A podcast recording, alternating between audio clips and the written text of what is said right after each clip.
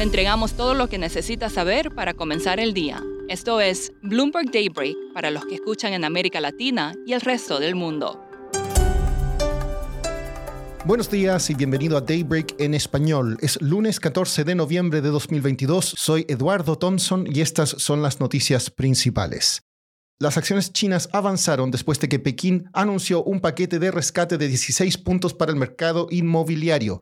Entre las medidas están prórrogas generales en las deudas como forma de abordar la crisis de liquidez de los desarrolladores, hasta facilitar las reglas de pago inicial para los compradores de viviendas, dijeron personas familiarizadas. El plan viene después del anuncio de 20 medidas para aliviar el costo económico y social de las restricciones del virus COVID.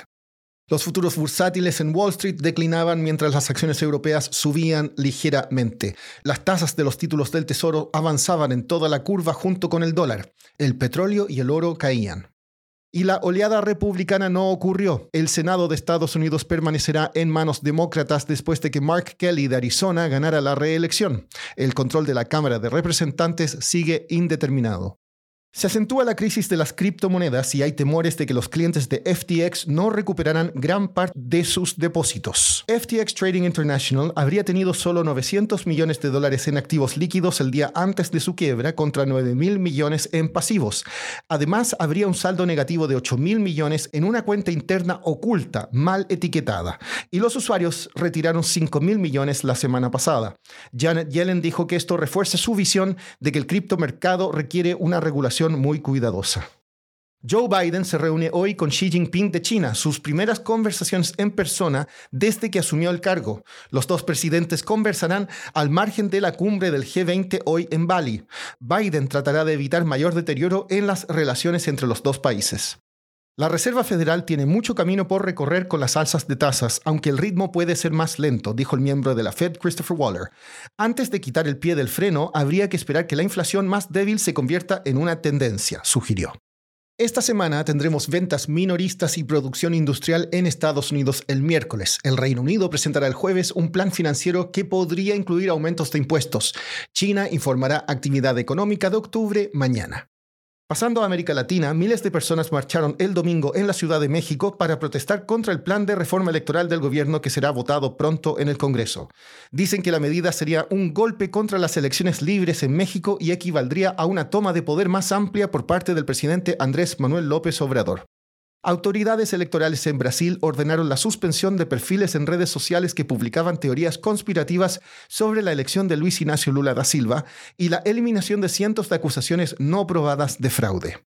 En Argentina existe preocupación por la forma en que Franklin Templeton, una de las mayores firmas de inversión del mundo, ha estado reduciendo su exposición al país.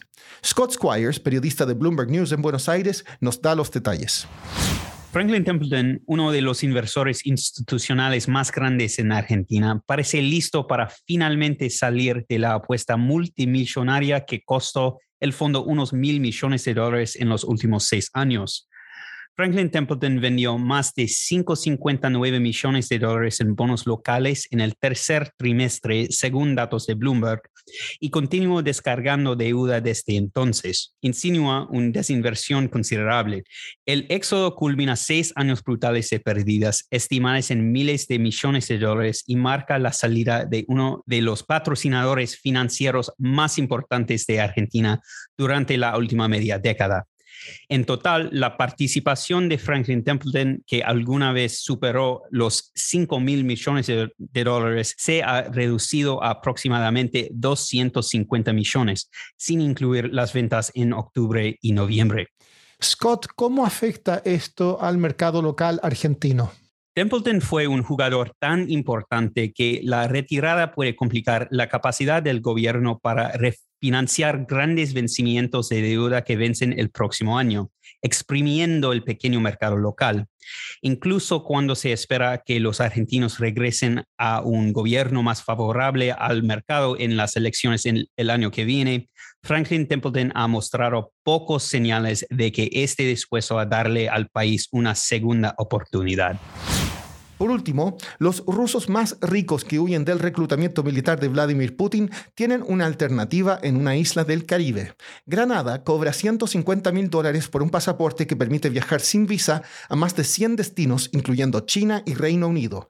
Autoridades del gobierno prevén que los rusos serán la mayoría de los postulantes. Eso es todo por hoy. Soy Eduardo Thompson. Gracias por escucharnos. Para conocer todas las noticias que necesita para comenzar el día, revise Daybreak en la app Bloomberg Professional, donde puede personalizar las noticias que desee recibir. También puede suscribirse a la versión solo audio en Spotify, Apple Podcasts o la plataforma de su preferencia. Esto es todo por hoy. Escuche de lunes a viernes Bloomberg Daybreak.